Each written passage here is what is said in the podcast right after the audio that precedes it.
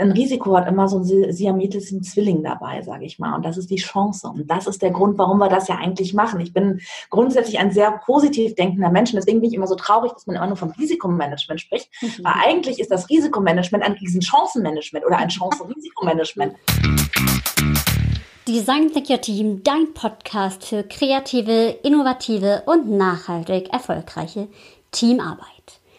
Und Teamarbeit findet ja häufig in Projekten statt und genau darum soll es heute gehen, denn ich habe heute einen Interviewgast, die liebe Anna Elena Stör, die sich mit Projektmanagement schwerpunktmäßig befasst. Und was uns in den letzten Wochen, Monaten passiert ist, ist ein Risiko, das entstanden ist für viele Unternehmen, was nicht absehbar gewesen ist ist. Und ein Risikomanagement heißt ja auch in bestimmten Situationen dann entsprechend zu reagieren und genau darum und alles andere zum Thema Risikomanagement in Projekten, wo wir auch immer wieder viel Teamarbeit benötigen. Darum geht es heute. Mein Name ist Alexandra Schollmeier. Ich bin Design Thinking Coach, Kommunikationswissenschaftlerin und Teamentwicklerin und die Gastgeberin dieses Podcasts. Schön, dass du eingeschaltet hast.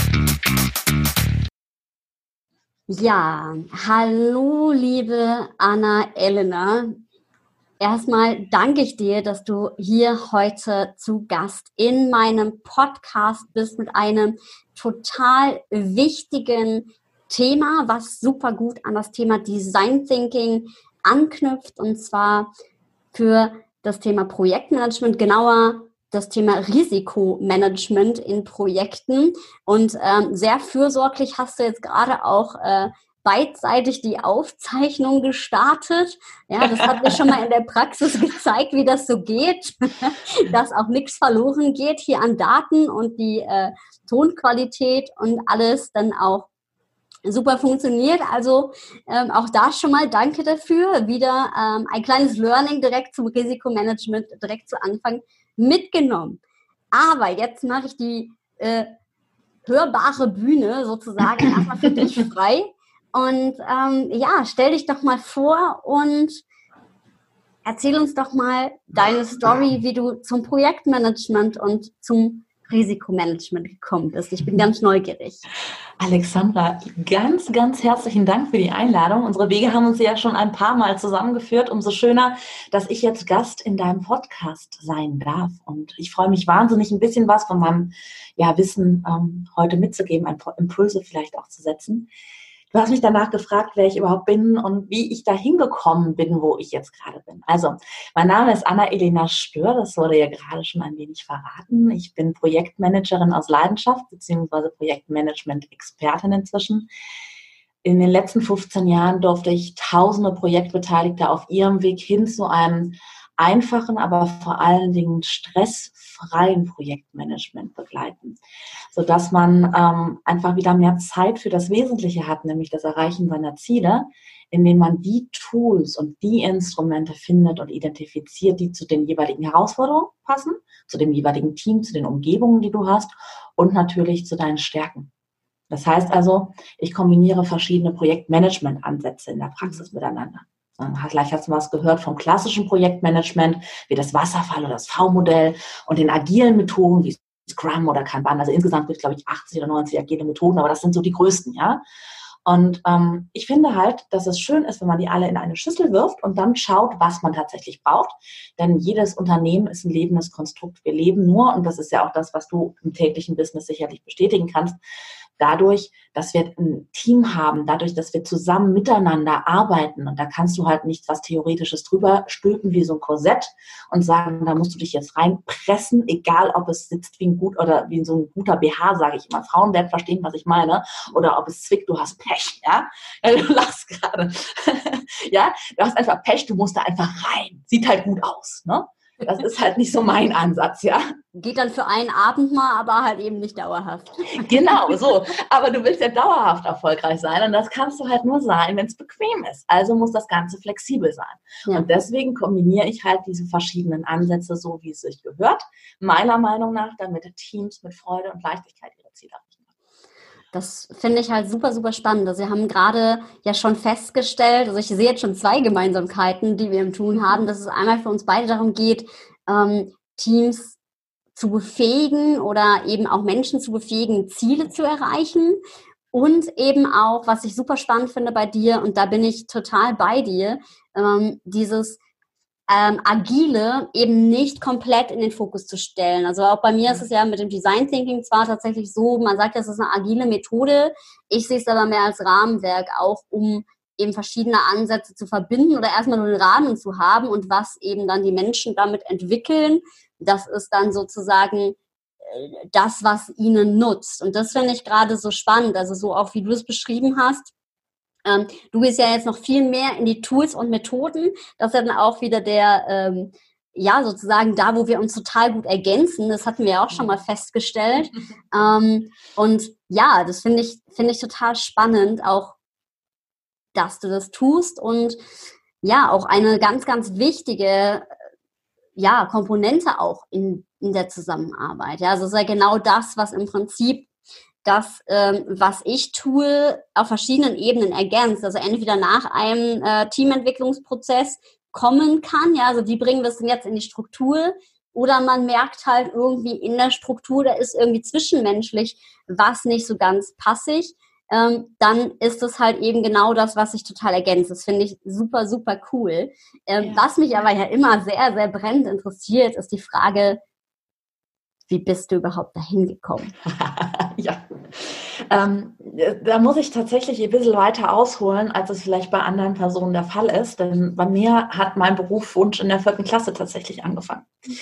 Ende der vierten Klasse ging es darum, dass man ähm, in so einem Jahresabschlussheft reinschreibt, was willst du mal werden? Das sind mehrere Fragen natürlich, deine Lieblingsfarbe, deine Freunde, dein Lieblingsfach und so weiter und so fort. Und die letzte Frage war, was willst du denn einmal werden? Dieses tolle Heft habe ich erst vor ein paar Monaten auf dem Speicher in einer Kiste entdeckt, die immer wieder umgezogen und nie geöffnet worden ist. Ich glaube, solche Schätze haben wir alle. Und ähm, ja, hinauskam oder herauskam, ich konnte mich da echt nicht mehr dran erinnern, dass ich Deutschlands erste Kommandantin bei den Gebirgsjägern werden wollte. Und als ich das gelesen habe, mich so von dem ersten Lachanfall ähm, wieder einbekommen habe, ähm, wurde es mir auch wieder deutlicher, warum ich das werden wollte. Denn ich bin ein sehr großer Naturfan. Das heißt also auch jetzt wohne ich recht ländlich, weil ich es schön finde, in die Natur zu gehen. Und das würde man mit diesem Job meiner Meinung nach damals in der vierten Klasse gut vereinbaren können. Das zweite war, dass ich als Kommandantin in der Lage bin, mein Team zu befähigen, ja, die Ziele, die ich gesetzt oder die mir vorgegeben worden ist, halt gemeinsam mit meinem Team zu erreichen. Und das fand ich oberklasse cool. Und deswegen habe ich das hingeschrieben. Und das ging schlussendlich dann so weit, dass ich meine Eltern bekniet habe, zur Umschulung einen Military-Rucksack zu bekommen, aber bitte einen Originalen der Gebirgsjäger. Und ähm, ja, so war das dann halt fünfte Klasse Einschulung an der Aula. Es war so ein, so ein schöner Spätsommertag. Äh, in den Mitte 90er Jahre, also alles flippig, bunt, voller E-Spec und Scout-Ranzen und ähm, weiß ich nicht, was waren es, 120 Kinder mit Familien, also war schon ordentlich voll. Und die kleine Anna Elena stand da mit ihrem viel zu großen für dieses kleine Kind riesen Military-Rucksack mit Sickflasche an der Seite. Ja, und ich habe dann schon recht schnell gemerkt, ähm, dass das äh, aufgefallen ist, manchmal positiv, manchmal negativ. Er wurde dann immer so hinter, ja, hinter der Hand gekusch, äh, getuschelt oder äh, es war so, dass Gespräche gestockt sind. Ach, guck mal da und ne, andere haben gesagt, oh, wie cool ist das denn? Ja, und so ist das dann halt ähm, gestartet. Ich durfte halt damals, soweit es mir möglich war, halt meinen Traum leben.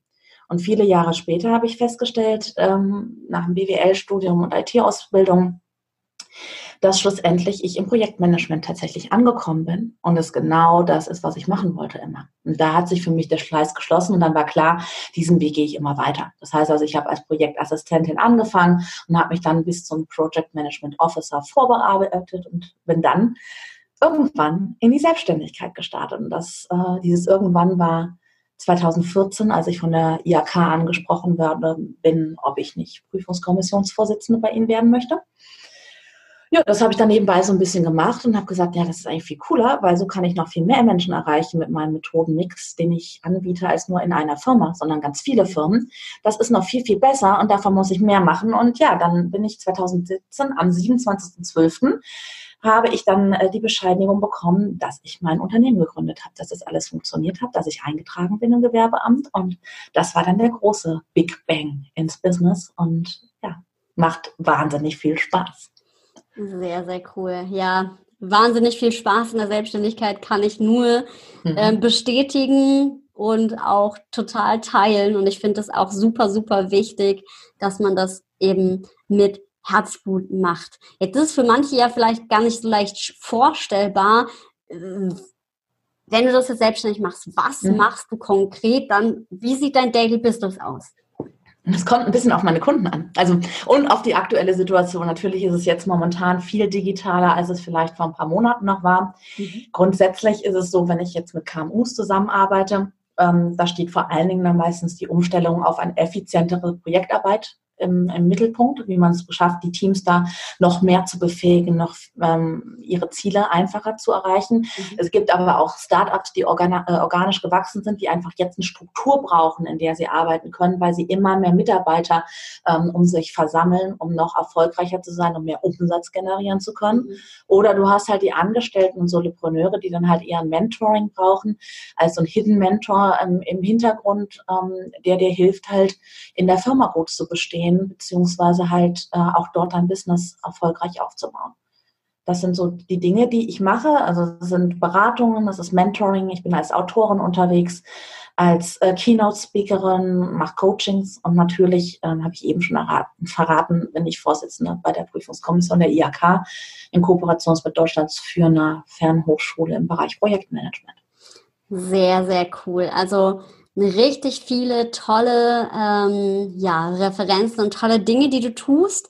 Und ja, jetzt haben wir die Folge heute zum Thema Risikomanagement. Und ich glaube, gerade im Thema Corona und Krise und so weiter sind es ja auch Risiken, die konnte man gar nicht vorhersehen. Mhm. Und gleichzeitig ist Risiko ja ein total wichtiges Thema, das auch zu bedenken. Also ich kenne das ja auch immer in den, ähm, in den Coachings selber, ja, dann sind ähm, Menschen dort, die ja gerne immer dann erstmal äh, das sehen, was vielleicht nicht geht, ähm, die so einen Widerstand darstellen, wo ich immer erstmal als innovativer Mensch denke, ach man, kann das hier nicht alles reibungslos laufen, aber ähm, diese Widerstände sind ja total wichtig, weil die Risiken aufzeigen und ähm, die es ja auch mit zu bedenken gilt. Also egal, was man ähm, entwickelt, finde ich, ähm, ist es ja immer wichtig, auch diesen Widerstand und das Risiko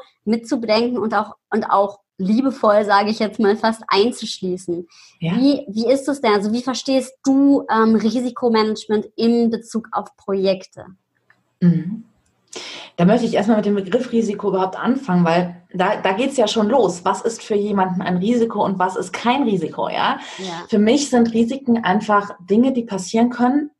Mit, ja, dann so ein Wölkchen kann es schon sein, die, das, das sich vor die Sonne zieht, ja. Es kann aber auch ein böser Platzregen sein oder tatsächlich ein Hagelschauer, ja.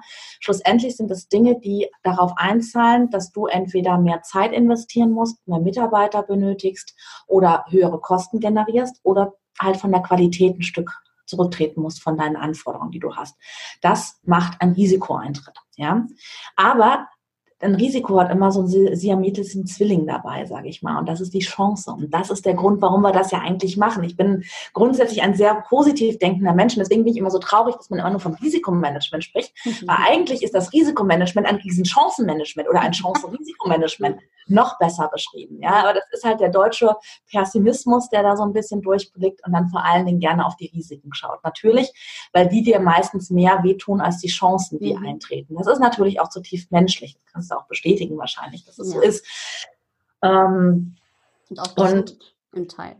Ja, natürlich ist es gesund im Teil. Und deswegen ist es so wichtig, dass wir ähm, jene mitnehmen, die vielleicht dem Ganzen auch kritisch gegenüberstehen. Ja, dass man da einfach einen Platz hat, wo man diese Ängste, die ja da sind, aufnehmen kann und dann anschließend bewerten kann. mhm. um dann zu wissen, was mache ich denn da überhaupt mit.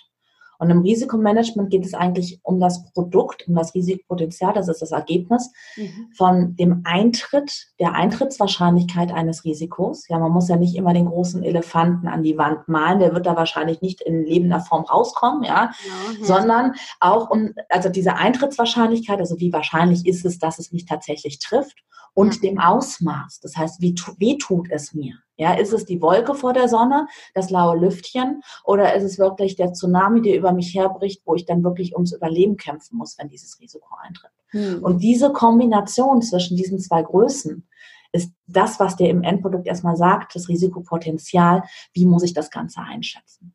Und daraus ergeben sich dann halt verschiedenste Möglichkeiten, wie man das Ganze dann aufarbeiten kann. Aber da erstmal eine Liste, eine Tabelle oder was auch immer ähm, hinzulegen, zu sagen, wir nehmen dich ernst, wir nehmen dich wahr, lass uns das hier eintreten, äh, eintragen und zu einem späteren Zeitpunkt, wenn wir vielleicht diese Idee dann auch umsetzen wollen, bewerten. Ja?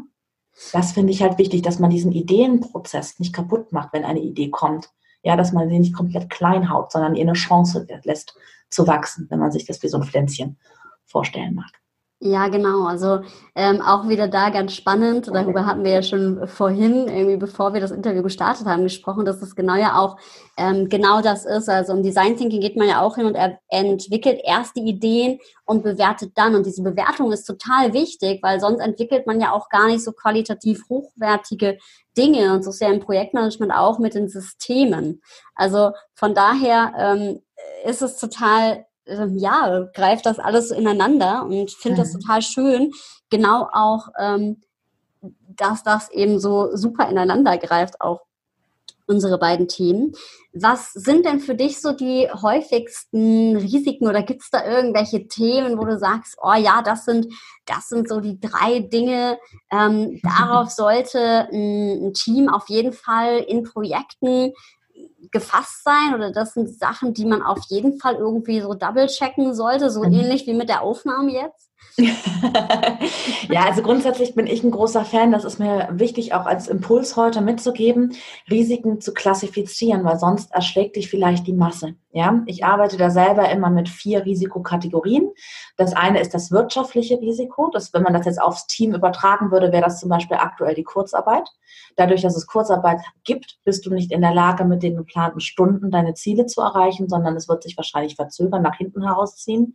Dann gibt es politische Risiken. Das können zum Beispiel auch unternehmensinterne Risiken sein, dass dein Projekt einfach pausiert wird oder im schlimmsten Fall sogar abgebrochen wird und ein anderes präferiert wird. Mhm. Und natürlich da auch eine sehr große Demotivation des Projektteams mit einhergehen kann, ja ähm, oder Einreisebeschränkungen, dass du in bestimmte Länder nicht mehr reisen kannst, weil du mit den Mitarbeitern dort sprechen musst. Dann gibt es die technischen Risiken, dein Notebook funktioniert nicht oder die Festplatte ist kaputt und die ganze Doku ist weg. Also so die Worst-Case-Szenarios, die man sich vorstellen kann oder du kriegst die Ausstattung nicht. Und dann gibt es halt die menschlichen Risiken. Und das ist natürlich so ein Aspekt, der gerade, wenn du mit Teams zusammenarbeitest, nicht unterschätzt werden darf. Da sehe ich vor allen Dingen halt die Kommunikation und die Eskalation als ein Punkt, hier kann eine Lösung klare Spielregeln sein, dass man sagt, okay, wie wollen wir eskalieren? Wie ist unser Eskalationsweg? Dass wir das im Vorfeld als eine Projektregel definieren, die dann von allen unterschrieben wird, sodass man sich dann später nicht beschweren kann, dass einer einen bestimmten Weg gegangen ist, weil man war sich ja den Konsequenzen dieses Weges bewusst. Eine andere Möglichkeit im Bereich der Kommunikation, ich meine jetzt gerade dadurch, dass viele im Homeoffice sind, sind wirklich, dass du statt einer E-Mail oder einem Telefonat versuchst, halt wirklich eine Videokonferenz zu machen, wo du zumindest noch ein bisschen von der Gestik und Mimik mitbekommst, dass du möglichst viel vom Sender empfangen kannst, um die Botschaft möglichst gut für dich zu entschlüsseln. Ja. Ähm, das Thema Dokumentation ist, ist leidig, es ist unsexy, ich weiß.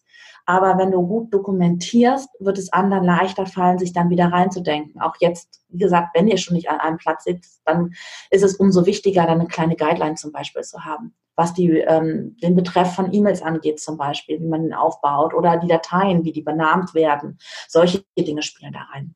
Und dann natürlich das Team-Commitment und das Teamklima finde ich wahnsinnig wichtig. Ja, wenn jeder gegen jeden schießt, das geht auch so ein bisschen Richtung Unternehmenskultur, wirst du keine gute Teamkultur bekommen, du wirst keine gute Fehlerkultur bekommen äh, und damit wirst du halt auch kein gutes, ähm, ja, keine Teamstruktur bekommen. Und du kannst im Projekt nur erfolgreich sein, wenn du als Team funktionierst. Wenn du Einzelkämpfer bist oder viele Einzelkämpfer mit vielen Egos hast, wird es niemals erfolgreich werden.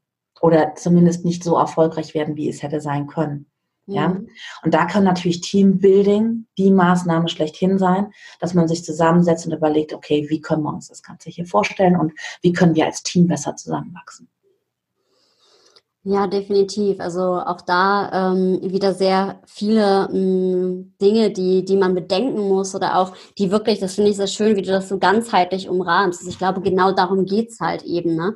Also es geht eben nicht nur um die Prozesse, sondern es geht auch um die Menschen und ich äh, finde das auch mit der Dokumentation. Also wie oft habe ich das schon genau erlebt, dass das auch dann in den Teamentwicklungsprozessen dann eben ein Thema war, dass auch daran gearbeitet worden ist, also Thema Wissensmanagement, dass mhm. es eben auch in diese Richtung ging. Also kann ich total auch aus meiner Praxis bestätigen. Ähm, denkst du denn, also hast du das Gefühl, dass Teams häufig oder generell Projektteams zu leichtfertig mit Risiken umgehen? Es kommt auf die Teamkultur an. Das habe ich hier eben schon ganz kurz angeschlossen. Es ist tatsächlich so, ja. weil ähm, schlussendlich, wenn du ein Unternehmen hast, wo es eine ausgeprägte Fehlerkultur gibt, wo das in Ordnung ist, dass Fehler passieren, sie sollen halt nicht ein zweites Mal, wenn möglich, passieren, ja, mhm. ähm, und man halt das Ganze auch fördert, dann wird man, wenn etwas falsch gelaufen ist, auch eher bereit sein zu sagen, hier, mir ist ein Fehler passiert, tut mir leid, aber ich habe schon eine Lösungsoption mitgebracht. Ja, guck mal, wir hätten die drei Optionen, welche wollen wir denn gehen? Ja, das heißt also, da hast du ein ganz anderes Herangehen an eine Herausforderung, wie, wenn sie kommt, als wenn du ein Unternehmen hast, was sehr patriarchisch vielleicht auch geführt ist, wo du Angst hast, da was anzusprechen. Das Problem ist, wenn du ein Risiko nicht offen machst, dann verschwindet das nur und es holt Verstärkung. Das wird schlimmer, das wird nicht besser. Und die Anzahl der Lösungsoptionen, die dir zur Verfügung stehen, werden geringer werden. Sie werden teurer werden, sie werden mehr Zeit fressen, du musst mehr Mitarbeiter dafür einplanen, ja. Das heißt, es spricht eigentlich alles dagegen, ein Risikoeintritt beziehungsweise auch potenzielles Risiko zu verschleiern, ähm, nur um besser dazustehen, weil du wirst ähm, schlussendlich, wenn es dann tatsächlich auch eintreten wird oder schon eingetreten ist, schlechter gestellt werden, als wenn du dich sofort drum kümmerst. Total. Also da sind wir auch bei dem Thema ähm, offene Feedback-Kultur ne? und die Offenheit, die es auch witzigerweise dann wieder braucht, um überhaupt eine Kultur zu haben, die wieder Ideen entwickelt, um damit wieder ein funktionierendes System zu haben. Also ähm, super spannend, gerade eben auch diese ganzen Facetten von dem allen zu sehen, finde ich. Ähm, wirklich, wirklich wichtig und sehr, sehr toll. Ähm, hast du denn das Gefühl, dass manchmal das Thema Risikomanagement, also das war so problembehaftetes Denken, schnell aufkommt? Und wenn ja, wie, wie gehst du damit um? Mhm. Ähm, ja, tatsächlich.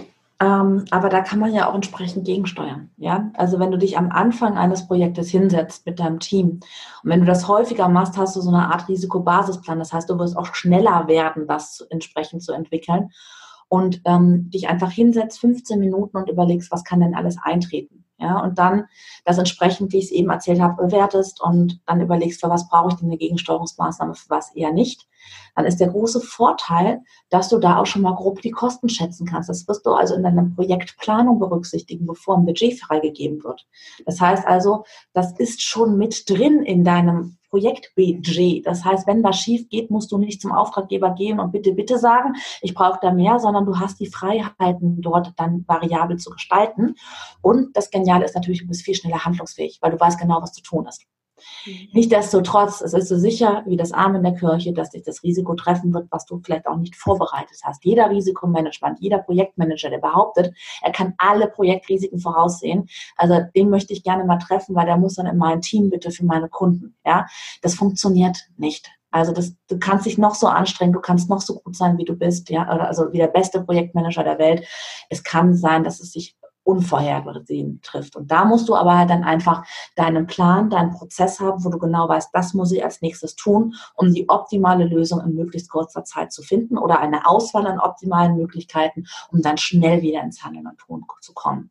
Und wenn du das etabliert hast und deine Mitarbeiter das kennen, das Team das kennt, dann denke ich auch, dass es dann bereit sein wird, damit zu arbeiten, weil es die Vorteile erkennt weil natürlich sie dann damit auch wiederum schneller sind, weniger Stress haben, eher in den Feierabend können, das Thema Überstunden zwar vielleicht dann ansteht, je nachdem, wie die Gegensteuerungsmaßnahme aussieht, aber ähm, es ist nicht mehr so viel zu tun, um dann wieder auf den richtigen Weg zu kommen. Mhm. Darum geht es mir dann halt auch tatsächlich. Und das geht. Und das habe ich häufig genug bei meinen Kunden erlebt. Mhm. Das heißt, kreative Ideenentwicklung und Risiken zu sehen, müssen sich gar nicht ausschließen. Um Gottes Willen, die gehören zusammen. Das ist nämlich das total Geniale, weil gerade in der Krise selber, wenn du dann kreativ bist, findest du die besten Möglichkeiten. Weil du stehst ja jetzt vor einem Problem. Da kannst du noch einen noch schönsten Weg ausgemalt haben, auch am Anfang. Du kannst dir eine Gegensteuerungsmaßnahme ausgemalt haben und die einkalkuliert haben und die trifft nicht zu. Du kannst sie so nicht realisieren.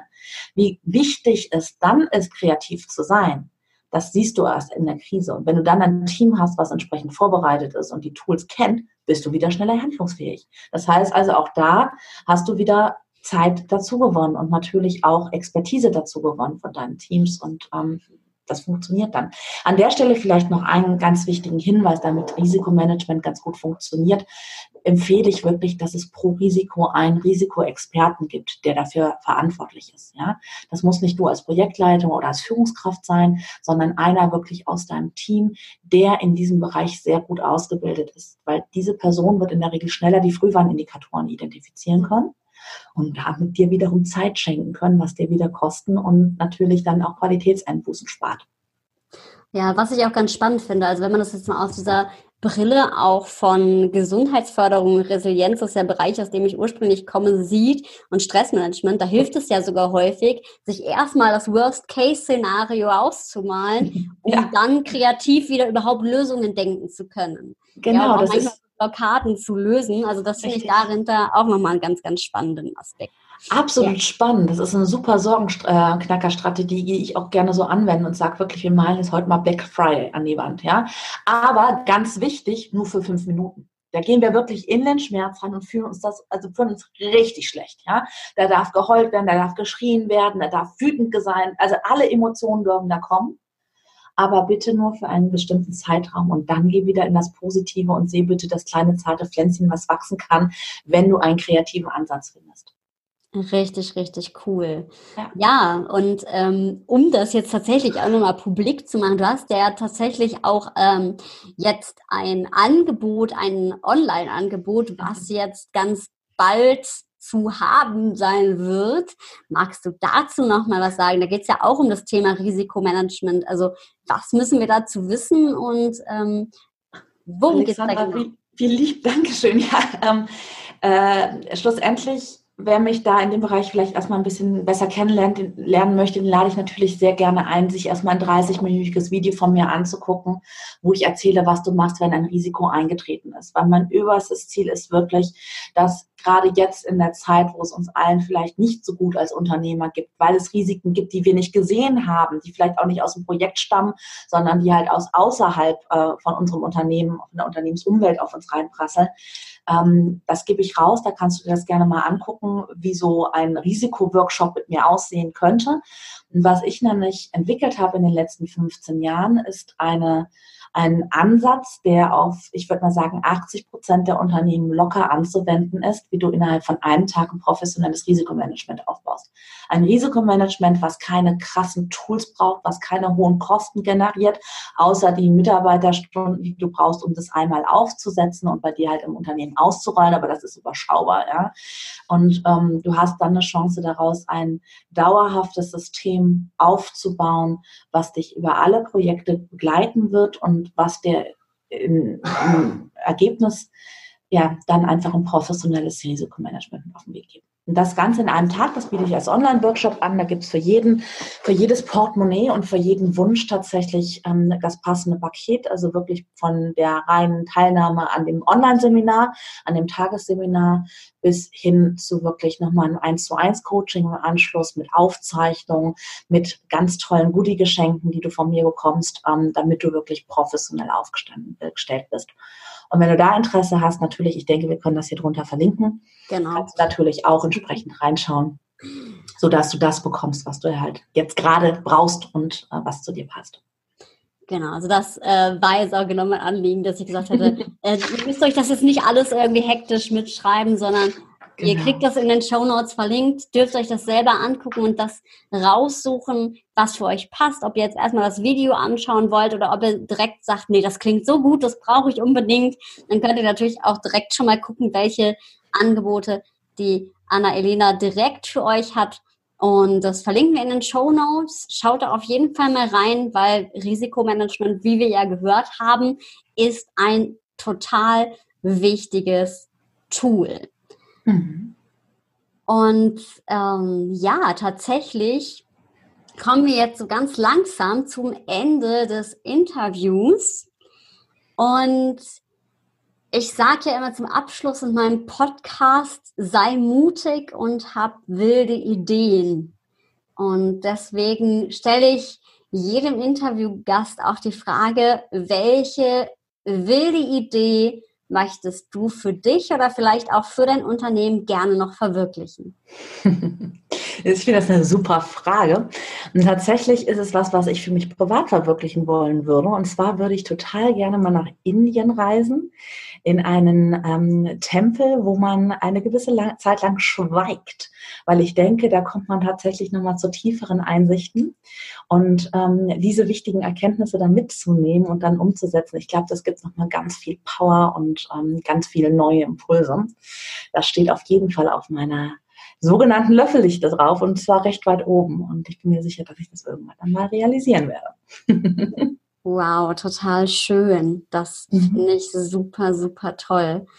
Und jetzt überlege ich gerade, wie wir den Brückenschlag kriegen.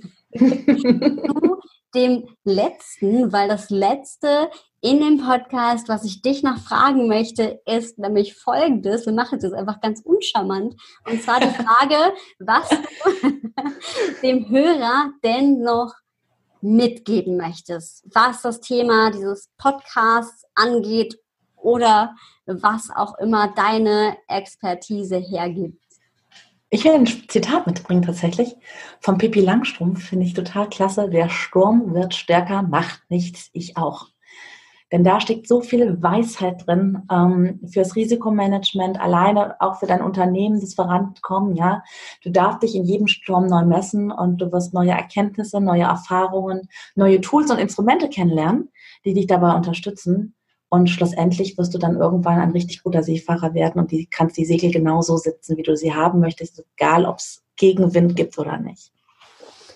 Super, super schön. Also genau das total passend zum Thema. Super, super schönes Zitat.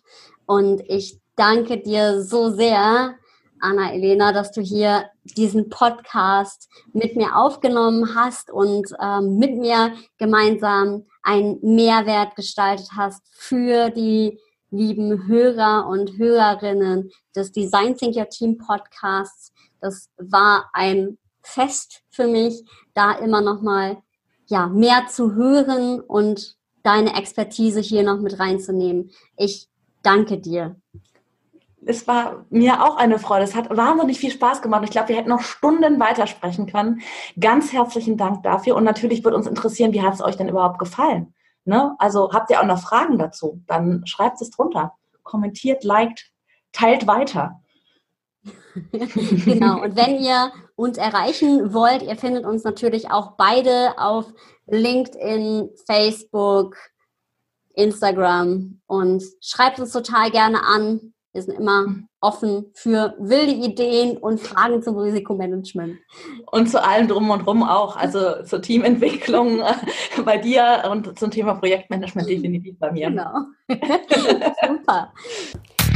Schön, dass du dabei warst bei diesem Interview. Und jetzt wünsche ich dir, wie immer, sei mutig und hab wilde Ideen. Alle Infos, die du brauchst, findest du in den Show Notes. Und bis zum